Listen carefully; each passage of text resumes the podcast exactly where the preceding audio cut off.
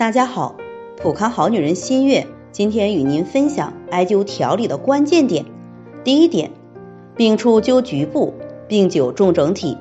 在生病初期，正邪相争的矛盾一般是以局部为主，此时艾灸疗法也以局部为主即可。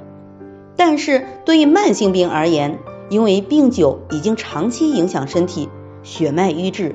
阴阳失和往往已经不局限于一经一脏一腑，因此必须重视整体配穴，以期达到协调脏腑、疏通经络、纠通上下、平衡阴阳，从而达到根除疾患的目的。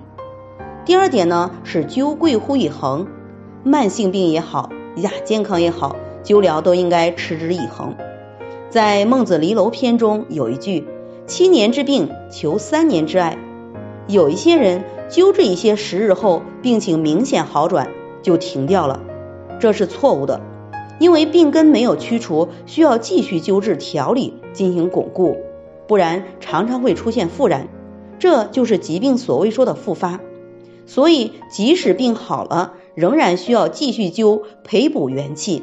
第三点，灸贵乎通腑气，生病日久影响脏腑功能，导致腑气呆滞。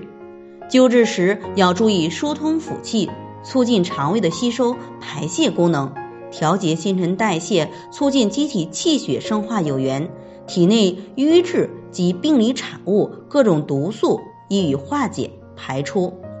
第四点，灸贵乎引导，要先后有序。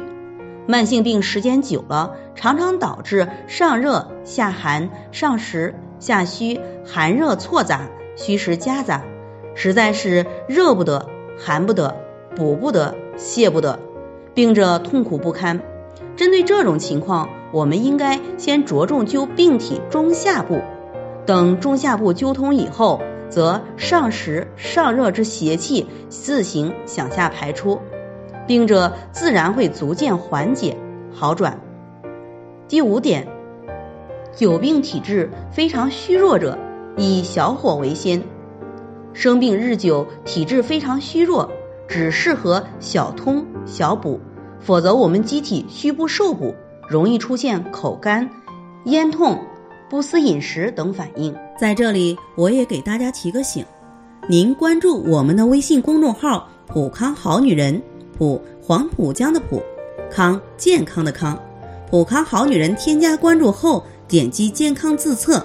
那么您就可以对自己的身体有一个综合的评判了。健康老师会针对您的情况做一个系统的分析，然后给您指导意见。这个机会还是蛮好的，希望大家能够珍惜。今天的分享就到这里，我们明天再见。